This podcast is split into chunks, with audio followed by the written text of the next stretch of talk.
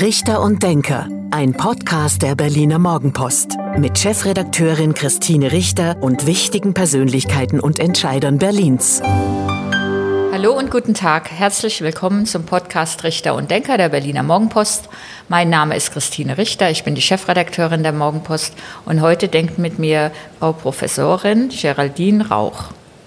Hallo und guten Morgen. Guten Tag, Frau Rauch. Frau Rauch, Sie sind bald die neue Präsidentin der Technischen Universität Berlin. Erstmal herzlichen Glückwunsch zum neuen Amt. Und Dankeschön. die Frage, warum wollten Sie TU-Präsidentin werden?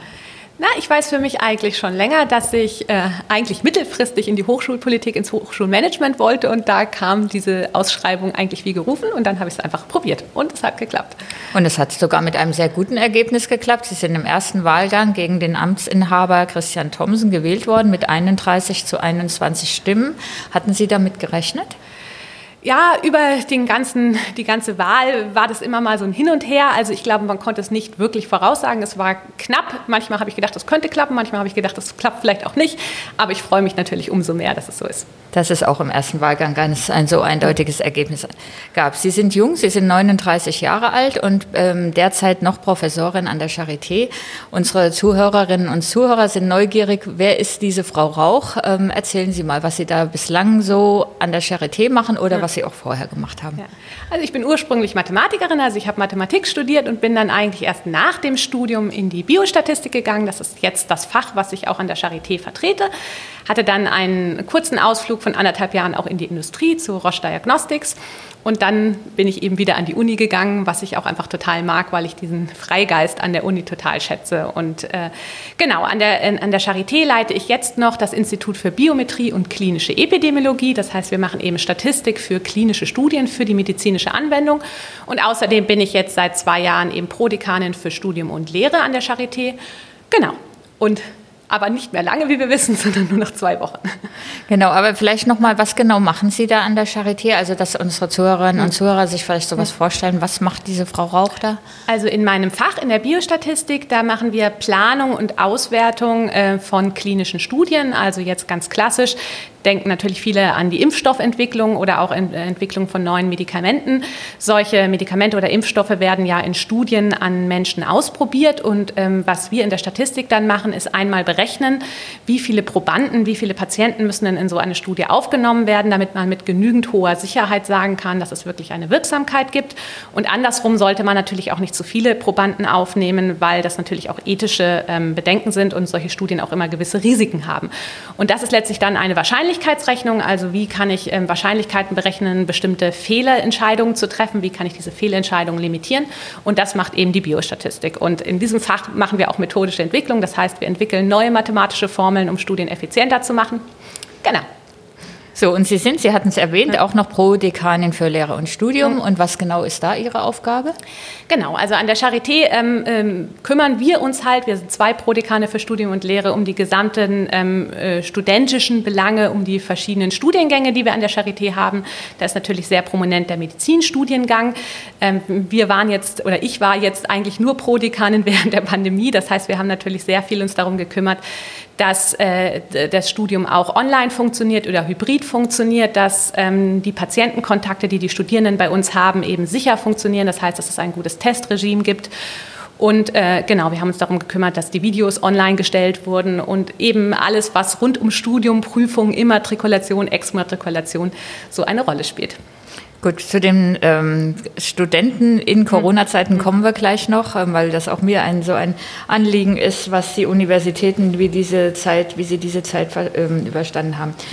Jetzt haben Sie entschieden, Sie wollen Präsidentin der Technischen Universität werden. Was war da so Ihre Motivation? Also meine Motivation eigentlich schon immer durch alle, alle Jahre, die ich an der Universität bin, ist etwas zu gestalten für die Gesellschaft durch mein Wirken an der Universität. Und äh, das war auch meine Motivation, mich jetzt an der TU zu äh, bewerben. Also ich finde es immer schön, sich weiterzuentwickeln äh, und äh, weiter voranzukommen. Und ähm, ja, da dachte ich eben an der Technischen Universität, das ist ein tolles Feld, das ist ein vielfältiges Feld. Die Technische Universität Berlin hat auch eine unglaublich breite Fächervielfalt, was mir sofort sehr gefallen hat. Genau, und ich hoffe einfach, dass ich in den nächsten vier Jahren da ganz viel mitgestalten kann. Sie haben gesagt ähm, nach Ihrer Wahl, dass ähm, wir alle vor großen gesellschaftlichen Herausforderungen stehen. dass der Klimawandel, aber auch der demografische Wandel und dass der TU dabei eine richtungsweisende Rolle zukomme. Was meinen Sie damit? Ja, also ähm, Universitäten ähm, forschen und lehren ja nicht zum Selbstzweck, sondern sie machen es letztlich für die Gesellschaft. Und wir haben jetzt natürlich ganz ähm, dramatische Probleme, die sind jetzt noch nach meiner Wahl, sind da noch viel schlimmere Dinge passiert, jetzt mit dem, mit dem Krieg in der Ukraine, die einfach zeigen, dass wir für bestimmte äh, gesellschaftliche Probleme auch Lösungen brauchen und ähm, die auch was mit äh, technologischen Entwicklungen, aber auch mit dem Transfer in die Gesellschaft zu tun haben. Also wenn wir zum Beispiel an Klimawandel denken, dann kann man über eine Veränderung in Mobilitätskonzepten nachdenken, über die Energiewende. Ähm, man kann über die Nutzung von Ressourcen nachdenken. Das ist ja auch etwas, was jetzt gerade sehr in den Medien ist im, im Kontext äh, mit dem tragischen Ukraine-Krieg. Und all diese, all diese Herausforderungen sind natürlich auch technologische Herausforderungen, sind Herausforderungen, wie wir mit ähm, Technologieentwicklung in die Gesellschaft gehen. Und das hat natürlich was mit Forschung und Lehre zu tun. Ich frage deswegen, weil ähm, wenn man sagt, der TU Berlin kommt eine hm. richtungsweisende Rolle ähm, zu, dann denkt man ja auch, na, geht es nicht ein bisschen kleiner? Geht es nicht ein bisschen kleiner? Nee, also die Technische Universität Berlin hat natürlich bei der Technologieentwicklung eine entscheidende Rolle mit vielen Partnern in Berlin. Das ist uns ja auch ganz wichtig. Also die TU Berlin ist Teil der Berlin University Alliance. Wir ähm, haben viele außeruniversitäre und andere universitäre Partner, die natürlich auch in Technologieentwicklung und gesellschaftlichen Transfer aktiv sind. Und da müssen wir gemeinschaftlich wirken. Und ich glaube schon, dass die TU Berlin da eine äh, große Rolle einnimmt. Und was kann, was kann an der Hochschule ganz konkret passieren? Sagen wir jetzt beim Thema Klimawandel. Beim Thema Klimawandel ähm, kann zum Beispiel ähm, äh, Forschung rund um die Mobilität in, in in im Prinzip allen Verkehrswesen passieren. Ähm, es kann natürlich ähm, Entwicklungen Richtung alternativer Energien geben. Es geht aber ja auch nicht nur darum, diese Technologien zu entwickeln, sondern sie auch in die Gesellschaft zu bringen. Das ist, glaube ich, auch etwas ganz Wichtiges, dass die TU Berlin eben auch eine, äh, ähm, eine geisteswissenschaftliche Fakultät hat. Ähm, das heißt, wir sind ja auch in der Lehrkräftebildung, also in der Berufslehrerausbildung aktiv. Das heißt, es geht eben auch darum, dieses Wissen in die Gesellschaft zu transferieren und dann eben auch zur Anwendung zu bringen und nicht nur im, im, im luftleeren Raum zu forschen. Und das ist, glaube ich, schon etwas, was die TU besonders macht mit diesem Technologieentwicklungsaspekt, aber gleichzeitig eben auch dieser gesellschaftlichen Anbindung. Jetzt sind wir seit einigen Tagen, erleben wir diesen schlimmen Ukraine-Krieg. Ändert der Krieg was? Die Frage, was Sie jetzt fragen, an was es was ändert. Aber ja klar, der ändert natürlich für ganz viel. Ja, für die Hochschulen ändert es viel, weil wir natürlich jetzt äh, äh, uns einerseits fragen müssen, wie positionieren wir uns gegenüber Russland, wie können wir den ukrainischen Flüchtlingen, Geflüchteten ähm, helfen. Und ähm, wie können wir auch in unserer Forschung und Lehre so aktiv sein, dass wir diese schwierige gesellschaftliche Lage für ganz Europa, für die Welt irgendwie gut mitgestalten. Ja? Das sind natürlich jetzt alles sehr, sehr aktuelle Fragen, wo wir noch nicht lange Zeit hatten, äh, uns da äh, sozusagen zu positionieren. Aber es passiert ja jetzt schon ganz viel im, im Sinne von Aktionen für Geflüchtete, aber auch, ähm, was wir in der Forschung weiter vorantreiben können und was wir nicht weiter vorantreiben können. Und da sind wir ja im engen Austausch mit den Berliner Partner, Universitäten und außeruniversitären Einrichtungen. Ändert es auch, ändert der Krieg auch was, ähm, was den Umgang ähm, mit unserer Energie, also mit unseren Ressourcen angeht? Ja, das sieht man ja jetzt schon, dass es eine, eine ganz zentrale Rolle spielt, dass wir uns jetzt fragen müssen, wie abhängig sind wir von Russland, wo können wir unabhängiger werden? Und das hat natürlich auch was mit Forschung und Entwicklung zu tun. Wobei Forschung und Entwicklung natürlich immer Dinge sind, die etwas langfristiger zu denken sind und äh, meistens nicht so ganz ad hoc eine, eine Alternative bieten. Ähm, und das ist ja jetzt eigentlich die Situation, in der wir gerade sind, dass wir auch sehr ad hoc nach ähm, äh, anderen Lösungen suchen. Aber klar, Forschung und Entwicklung haben da eine entscheidende Rolle. Kommen wir nochmal zurück ähm, zu Ihrer Präsidentschaft. Ähm, auch an der Humboldt-Universität gibt es jetzt eine neue Präsidentin, eine ähm, Frau Julia von Blumenberg als äh, Blumenthal, Entschuldigung, Julia von Blumenthal als neue Präsidentin an der Freien Universität ist der Amtsinhaber Herr Günther Ziegler wieder be, äh, bestätigt worden. Ähm, wie erklären Sie sich so diesen, diesen Wechsel an, an der TU, an der ähm, Humboldt-Universität? Sie sind eine junge Frau, mhm. Frau vom Blumenthal auch. Ja, also an der, an der HU war ein Wechsel ja jetzt sozusagen gar nicht äh, unausweichlich, weil Frau äh, Kunst ja zurückgetreten ist. Insofern war das jetzt Ähm, also es war überraschend, dass Frau Kunz zurückgetreten ist, aber der Wechsel dann danach war natürlich nicht mehr überraschend. Ich freue mich jetzt sehr, dass wir mit einem, einer guten Mischung aus ähm, etabliert und neuen Personen in, in der Berlin University Alliance starten. Ähm, ich glaube, es ist einfach äh, der Lauf der Dinge, dass ähm, also an Hochschulen wird gewählt und dann kommen eben immer mal neue Leute und manche bleiben erhalten. So ist es. War es Zeit für neue, jüngere Frauen? Ich bin natürlich grundsätzlich immer für äh, neue, jüngere Frauen, aber letztlich bin ich dafür, dass wir in einer äh, diversen Welt leben, wo die Frage ist, ob man jetzt weiblich ist oder wie alt man ist oder welches Fach man vertritt, gar nicht so eine große Rolle spielt, so, wo wir das einfach als Selbstverständnis sehen, dass es eben einen gewissen Wechsel gibt, dass wir demokratische Wahlen haben und dass neue Menschen kommen und andere gehen. Und äh, jeder hat irgendwie seine Rolle in diesem Gefüge und das ist auch gut. Was wollen Sie denn anders machen als Ihr Amtsvorgänger? Also Herr Thomsen, muss ich erst mal sagen, schätze ich sehr. Der hat viele Sachen sehr, sehr gut gemacht und insofern habe ich Ideen, die ich machen will, aber die stehen nicht im Gegensatz oder als Kontrapunkt zu Herr Thomsen. Ähm, was, was wir machen möchten als Team ist erstmal äh, interne Prozesse und Infrastrukturen innerhalb der TU verbessern, weil das auch ganz viel damit zu tun hat, wie Forschung und Lehre nachhaltig gut funktionieren kann. Also können sich die Forschenden und Lehrenden darauf verlassen, dass sie innerhalb der TU gut unterstützt werden. Das hat auch ganz viel mit interner Kommunikation zu tun. Also weiß man gut Bescheid, ähm, was an der Universität gerade so funktioniert, äh, hat man eine transparente Information, hat man viele Kanäle, wo man ähm, gut kommuniziert kommunizieren kann. Das ist besonders jetzt in der Pandemie schwierig, weil sich ja nicht mehr alle so einfach treffen. Und nach, es gab einen Hackerangriff auf die TU, der die Hochschule viele Monate beschäftigt hat. Ist genau. da nicht gut genug kommuniziert worden? Doch, ich glaube, da ist schon sehr viel kommuniziert worden und der Hackerangriff ist jetzt dann auch irgendwann wieder bearbeitet. Also da kann man jetzt, glaube ich, nach vorne gucken. Also was das betrifft, haben wir jetzt eigentlich auch eine, eine, eine, eine gute Phase. Der Hackerangriff ist mehr oder weniger überwunden. Natürlich gibt es dann noch ein paar Nachwehen, aber es ist auf jeden Fall nicht mehr die, die Hochzeit des Hackerangriffs. Und äh, zumindest Corona-mäßig können wir ja auch ein bisschen mehr aufatmen, als wir es jetzt vielleicht noch vor einem Jahr oder einem halben Jahr konnten. Sodass, glaube ich, eine gute Zeit ist, sich auch wieder zusammenzufinden und zu sagen, jetzt treten wir nach vorne und probieren neue Dinge aus und ähm, finden unsere Kommunikationswege auch wieder neu, weil wir haben uns ja alle zwei Jahre ganz wenig gesehen. Und das macht halt schon was mit den Menschen. Gut, das ist der eine Punkt. Was Sie, wollen Sie noch anders oder was wollen Sie noch hm. machen? Ja, was ich noch machen möchte, ist eben, äh, wir, wir müssen, glaube ich, viel in das Thema Digitalisierung und IT-Infrastruktur äh, investieren. Das hat jetzt nichts nur mit dem Hackerangriff zu tun, sondern ganz allgemein. Also wir sehen ja, dass IT-Infrastrukturen sensible Themen sind. Übrigens jetzt nicht nur beim Hackerangriff, das sehen wir jetzt auch gerade in, in, im Ukraine-Krieg, werden, wird viel von Cyberattacken geredet. Also wir müssen uns einfach informationstechnisch gut aufstellen. Das ist keine Selbstverständlichkeit.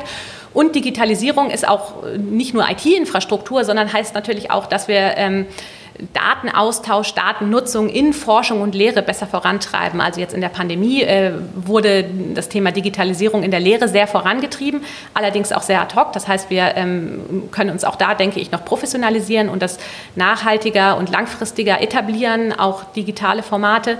Und in, in, in, der Forschung zum Beispiel geht es viel um Datenaustausch, gemeinsame Datennutzung, ähm, dass Daten auch effizienter und lang, äh, langlebiger genutzt werden können von verschiedenen Disziplinen, dass man so auch einen Austausch der Disziplinen und der Fachdisziplinen erreichen kann. Und dieses große Thema Digitalisierung, das muss man eben von vielen ähm, Bereichen ausdenken. Man braucht aber natürlich auch IT-Expertinnen und Experten. Und äh, dafür möchten wir gerne eine Strategie entwickeln.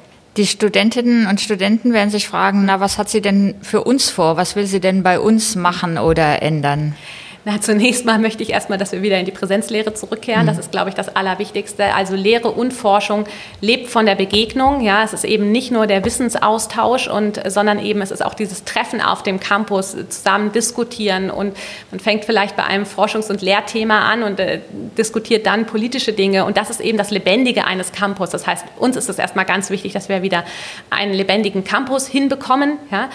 Und ähm, dann ist es natürlich trotzdem so, dass wir von verschiedenen digitalen Elementen auch profitiert haben, ähm, die wir auch in, in der Lehre weiter etablieren möchten. Also es ist vielleicht so, dass wir äh, früher, äh, wenn wir uns auf eine Prüfung vorbereitet haben, einfach klassisch Lehrbücher gelesen haben und dass wir heute vielleicht auch gute Lehrvideos äh, sehen. Ja? Das sehe ich aber ganz klar als Ergänzung. Also ich glaube, jetzt ist erstmal eine Hauptherausforderung, dass Forschende und Lehrende und Lernende wieder zusammenfinden und sich wieder als Gemeinschaft verstehen und zusammenwirken. Hat er die Universität ähm, Fehler gemacht in den letzten zwei Jahren. Also wir erinnern uns, ist ja jetzt fast zwei Jahre her, dass ganz Deutschland ins Homeoffice oder ähm, in den Lockdown das erste Mal ging und auch die ähm, Studenten eben nicht mehr in Präsenz an die Hochschulen kamen. Das ging aber an den Hochschulen ja im Grunde bis sehr lange Zeit, während an den Schulen nach so einer ersten Phase ja man versucht hat, entweder mit kleinen Gruppen wieder in den Präsenzunterricht zu kommen oder dann, als es endlich die Tests gab, Anfang 2021 2021 dann eben mit einer ganz ausgefeilten Teststrategie.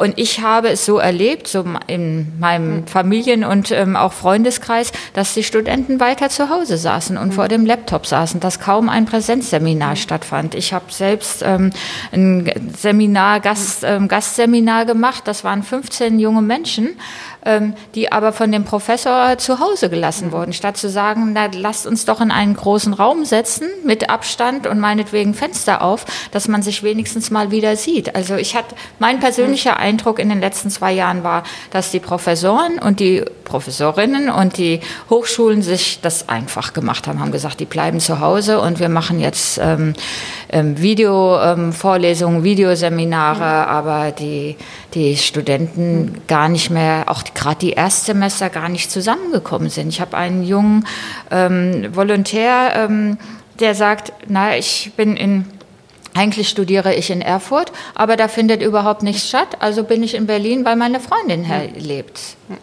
Naja, also ich glaube, das muss man sehr viel differenzierter betrachten. Also zum einen, wenn Sie jetzt die Schulen als Beispiel nehmen, in den Schulen hatten wir zuletzt eine Inzidenz von über 5000 in Berlin. Und ob das jetzt das Vorbild ist, das glaube ich nicht. Also ich finde das eher erschreckend, dass man da so spät reagiert hat. Und dass wir eine Inzidenz von 5000 zeigen, zeigt ja auch, dass das angeblich so gute Testregime dann doch nicht so gut funktioniert hat. Ähm, das ist der eine Punkt. Der andere Punkt ist, dass es eben nicht so ist, dass eine große Universität oder sogar eine kleinere Fakultät wie die Charité eine Veranstaltung mit 15 Studierenden macht, sondern die macht eben, ähm, weiß ich nicht, 30 Veranstaltungen parallel mit 15 Studierenden. Da braucht man erstmal Räume, wo äh, 15 Studierende, in, also man denkt dann, man setzt 15 Studierende in einen Hörsaal, aber so viele Hörsäle, dass man diese ganzen Kleingruppen alle in Hörsälen machen kann, gibt es dann eben auch nicht. Ja? Also es ist auch eine logistische Frage. Man kann einfach sagen, setzen wir uns mit Abstand hin, aber wenn man eben diese vielen großen Räume nicht hat, dann geht das nicht mehr so einfach. Ja? Im, Im, Übrigen ist es so, dass ähm, gerade die, die praktischen ähm, Studienfächer oft noch in Präsenz durchgeführt worden. Also an der Charité hatten wir die gesamte Pandemie durch auch Unterricht am Krankenbett, also am Patienten mit PCR-Testung und FFP2-Maske. Da war das ganze Testregime in Deutschland noch gar nicht etabliert. Da gab es noch keine Schnelltests und nichts. Ja. Und ähm, auch in, in, anderen Universitäten wurden ähm, Praxisformate äh, weitgehend in Präsenz unterrichtet. Ja? Also, dass es natürlich trotzdem eine hohe Belastung für die Studierenden ist, das ist keine Frage. Aber es ist eben immer sch schwierig zu sagen, ja, wie dramatisch wirkt sich das aus. Und ich kann Ihnen sagen, ich war ja jetzt die letzten zwei Jahre an der Charité und wir hatten mehrere Situationen, wo wir echt große Angst davor hatten, ob wir äh, den, den, ähm, die Krankenhausbelastung überhaupt noch stemmen können. Und das waren Situationen, wo die Politik ausgerufen hat, alle sollen frei in die Uni und mehr in die Uni und wo wir auch kritisiert wurden dafür, dass wir zu wenig Präsenzlehre machen. Und gleichzeitig haben wir uns überlegt, ja, was machen wir, wenn wir die, die Intensivpatienten nicht mehr aufnehmen können, wenn, wenn keine ECMO mehr frei ist. Und äh, ja, diese, diese Diskrepanz muss man dann eben schon auch sehen. Bedauern Sie das, dass man nicht für die, zumindest für die Erstsemester, also für die jungen Leute, die anfangen, die aus der Schule kommen und noch überhaupt niemanden mhm. kennen an der Universität, dass man nicht dafür dann zumindest im letzten Jahr Lösungen gefunden hat? Also das ist ehrlich gesagt falsch, dass man da keine Lösung gefunden hat, weil ähm, als wir angefangen haben, mehr zu öffnen, waren das die ersten Semester, für die wir zumindest an der Charité zunächst wieder Präsenzlehre möglich gemacht haben. Für die anderen Universitäten kann ich nicht im Detail sprechen. Und das waren natürlich diese Gruppen, die wir zunächst im Fokus hatten, genauso wie die, ähm, äh, wie die Kohorten, die kurz vorm Abschluss stehen, wo man sagt, denen fehlen jetzt noch wenige Leistungen und dann haben sie ihr Staatsexamen.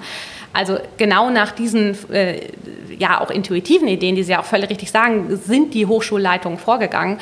Und ähm, deswegen glaube ich, muss man das schon differenzierter betrachten. Jetzt ähm, ist die Inzidenz leider gerade wieder am Steigen in Deutschland. Ähm, gibt teilweise neue Rekordzahlen, weil so viele Menschen sich doch wieder mit Corona anstecken.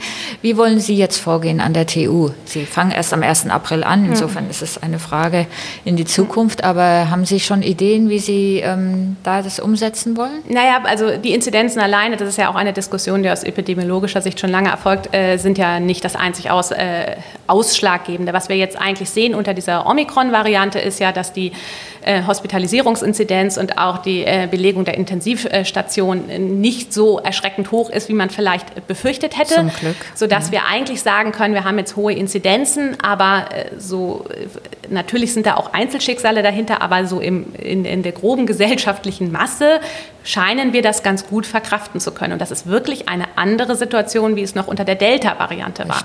Das sind Sachen, die kann man, wenn eine neue Variante aufkommt, vorher nicht wissen. Ja, das heißt, als wir uns äh, zum Wintersemester gewappnet haben, da hatten wir alle noch die Angst, dass es ganz schlimm wird. Und wir können jetzt sagen, so schlimm ist es zum Glück nicht geworden. Es können natürlich andere Varianten kommen. Unter der aktuellen Variante würde ich aber sagen, brauchen wir jetzt keine übertriebene Panik haben. Ja. Und was wollen Sie machen? Wie wollen Sie die Studentinnen und Studenten zurückholen? Ja, also wir an der TU gibt es ja bereits Konzepte, dass wir äh, größtenteils in Präsenz, also dass wir größtenteils in Präsenzlehre zurückgehen, dass wir in großen Heuersälen eben mit Abstand, Bestuhlung, also Schachbrettmuster sitzen. Und ähm, genau, auch an der Charité ist es übrigens das Gleiche, also es wird Präsenzlehre geplant. Und Maskenpflicht wird es die geben? Maskenpflicht ähm, wird es geben, ja. Gut. Dann haben wir noch ein großes Thema, was auf Sie zukommt. Es gibt, Sie haben es gerade schon erwähnt, die Berlin Alliance, nee, Berlin University Alliance, so rum ist es richtig. Ähm, da gab es jetzt Befürchtungen, dass durch die Wechsel in den Hochschulleitungen, also FU, TU, Humboldt-Universität, ähm, an der FU ist der Präsident geblieben, hat aber auch ja ein paar Probleme intern gehabt, dass ähm, das da nicht vorangeht. Mhm. Ähm, wie beurteilen Sie die Lage? Ist die Exzellenz, der Exzellenzverbund in Berlin gefährdet? Also die Befürchtung, dass es nicht vorangeht, gab es auch schon vor den Wahlen, wo es jetzt neue Personen in das Board of Directors gekommen ja. sind. Insofern, also nein, ich kann diese Befürchtung so nicht nachvollziehen. Es ist ganz normal, dass eine Hochschulleitung gewählt wird. Auch in der Politik wird gewählt und da kommen eben immer mal neue Personen und andere Personen bleiben. Und das ist auch gut so. Das ist eine gute Mischung. Es gibt Vor- und Nachteile von, äh, davon, neu reinzukommen oder schon länger dabei zu sein. Also Herr Ziegler kennt die BUA äh, in- und auswendig und er genau, ist auch mit BUA, ne? abgekürzt. Ja, genau, Berlin BUA. University Alliance genau, BUA. Ja. Also Herr Ziegler kennt die Berlin University Alliance sehr gut, ähm, hat sie ja auch mit gegründet und er ist ja auch mit einer großen Mehrheit wiedergewählt worden. Und Frau von Blumenthal und ich ähm, kennen die BUR äh, mehr von außen oder mehr von, ähm, also nicht direkt aus der, aus der Leitungsperspektive, aber haben natürlich auch schon viel mitgekriegt. Und ich glaube, das ist eine sehr gute Mischung so und dass wir das gut zusammen machen werden. Das war ja was Neues, dass die drei Universitäten sich zusammengeschlossen haben und diesen Exzellenzstatus bekommen haben. Ist das ein guter Ansatz? Oder, meine Oder-Frage, oder sollte doch lieber jede Universität für sich gucken, dass sie ähm, diese Exzellenzunterstützung bekommt?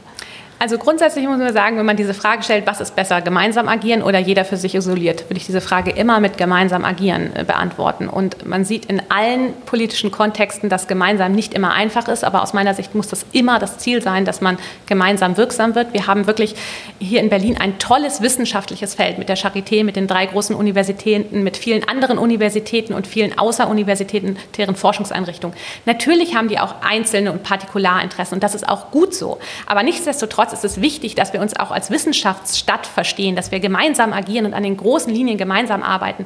Gerade wenn wir um diese großen gesellschaftlichen Themen reden, das wird keine Universität und keine Forschungseinrichtung alleine irgendwas wirklich bewegen können. Und deswegen halte ich das für genau den richtigen Weg, dass wir hier zusammen die Berlin University Alliance haben. Gut.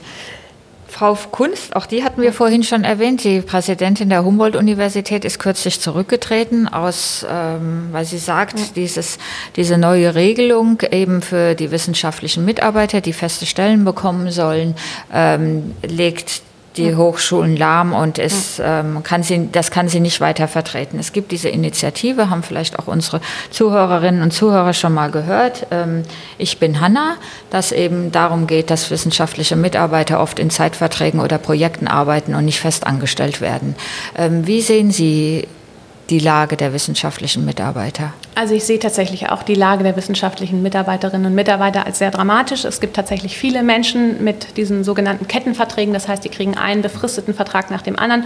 Oft sind die Befristungen auch relativ kurz und als direkter Arbeitgeber, also auch jetzt zum Beispiel ich als Institutsleitung an der Charité, habe auch keinen direkten Einfluss darauf, wie lang diese Befristungen sind, weil es direkt an Projektlaufzeiten gebunden ist. Mal ein Jahr oder sogar noch kürzer? Nee. Doch, wenn ich ein Projekt habe, was nur drei Monate läuft, darf ich nicht länger als drei Monate anstellen darf ich nicht.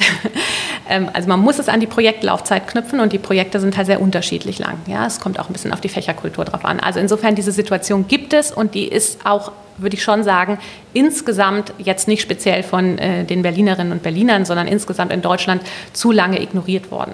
Andersrum ist es so, dass mit dieser, äh, diesem Hochschulgesetz, was aber ja jetzt gerade in der ähm, Novellierung ist, also die Novellierung ist in der Novellierung, es gibt ähm, Anpassungen, ähm, die, die, kam halt sehr, sehr kurzfristig und äh, stellte sozusagen ähm, von, von heute auf morgen die Frage, ob wir alle äh, Personen, sogenannte Postdocs, also Wissenschaftlerinnen und Wissenschaftler nach der Promotion, ähm, sofort eine Dauerstelle an, äh, anbieten müssen. Und das ist natürlich so in der Kürze der Zeit ohne Übergangsfrist und ohne der Frage, wie kann man darauf überhaupt noch reagieren, finanziell auch so nicht abbildbar, weil es gab ja jetzt in dem Sinne nicht mehr Geld, sondern das war einfach sozusagen jetzt Stopp und jetzt müssen alle eine Dauerstelle naja, kriegen. das war vor der, vor der Abgeordnetenhauswahl so der Versuch von Rot-Rot-Grün. Jedenfalls hatte man das als Beobachter den Eindruck, ähm, das noch schnell jetzt durchzusetzen, um da auch natürlich bei den wissenschaftlichen Mitarbeiterinnen und Mitarbeitern Punkte zu sammeln.